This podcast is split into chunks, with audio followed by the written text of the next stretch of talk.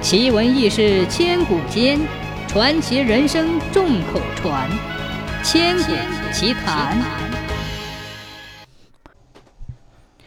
唐朝时期，巴陵有个叫陈家洛的农夫，他十岁那年，父亲上山砍柴，再也没有回来。人家都说陈家洛的父亲在山上遇难了，母亲王氏也这样说。陈家洛对此深信不疑。此后，陈家洛便和母亲相依为命。陈家洛十九岁那年，母亲为陈家洛说了一门亲事。陈家洛为了娶妻，便拆掉了原本破旧的老房子，重新建造了三间新房。可是叫陈家洛没有想到的是，他搬进新房的那天，却发生了一件怪事。陈家洛搬进新房的当天夜里，忽然被一阵浓重的血腥味儿熏醒了。他起身点燃油灯查看，却惊恐地发现屋的墙壁上渗出大量的血水，那些血水将墙壁染成了血红色。墙壁里怎么会渗出血水呢？陈家洛意识情况不妙，急忙叫醒母亲，将这件事告诉了他。母亲听说了这件事之后，脸色变得十分难看，立刻来到陈家洛的房间查看。当他看到墙壁上渗出的血水，立刻白了脸色。他沉默地看着渗出的血水，好半天都说不出话。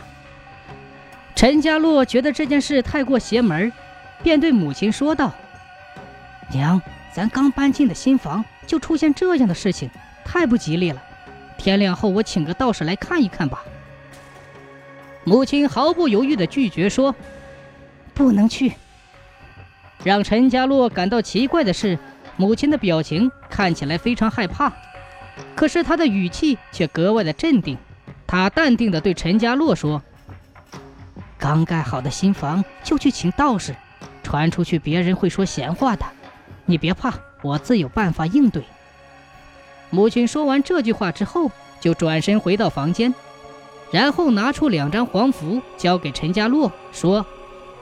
只要将它贴到墙上，一切就能恢复正常。陈家洛按母亲的叮嘱，将黄符贴到了墙上，没想那墙壁渗出更多的血水，血水将两张黄符都染红了。被染红的符纸忽然飞起来，直接落到母亲王氏的额头。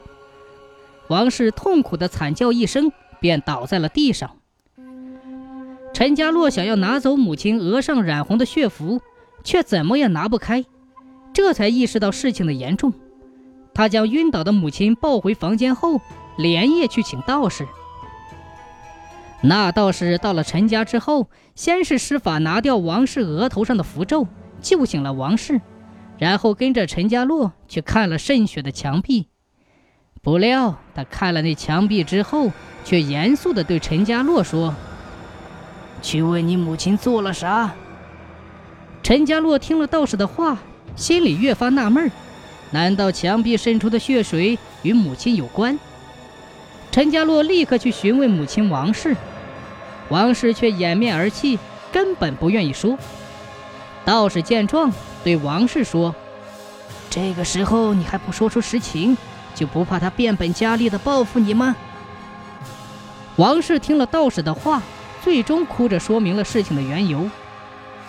原来陈家洛十岁那年，王氏与一个叫红九的无赖有染，两人私会时意外被陈家洛的父亲发现。红九为了掩盖秘密，便与陈家洛的父亲上山砍柴时，将其推下了山崖。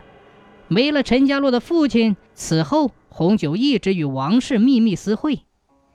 眼看陈家洛就要成婚了，王氏想要与红九断绝关系，可是红九却不愿意。还威胁王氏要将他们的事情闹得众人皆知。王氏一时气愤，就杀了红九，便将他埋在了新房子下面。红九死后阴魂不散，才会施法叫墙壁渗出血水，叫陈家洛发现此事。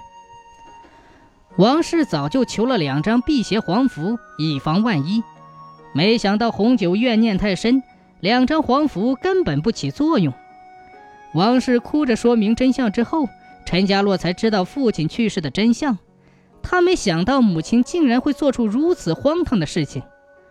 陈家洛无法接受母亲这样的事情，便将母亲送去官府接受法律制裁。王氏最终为自己的恶行付出了代价，而陈家洛则在道士的帮助下挖出红酒的尸骨，将其葬在了乱葬岗。陈家洛还找回父亲的尸骨，将其妥善安葬，并请道士超度了他们的亡魂。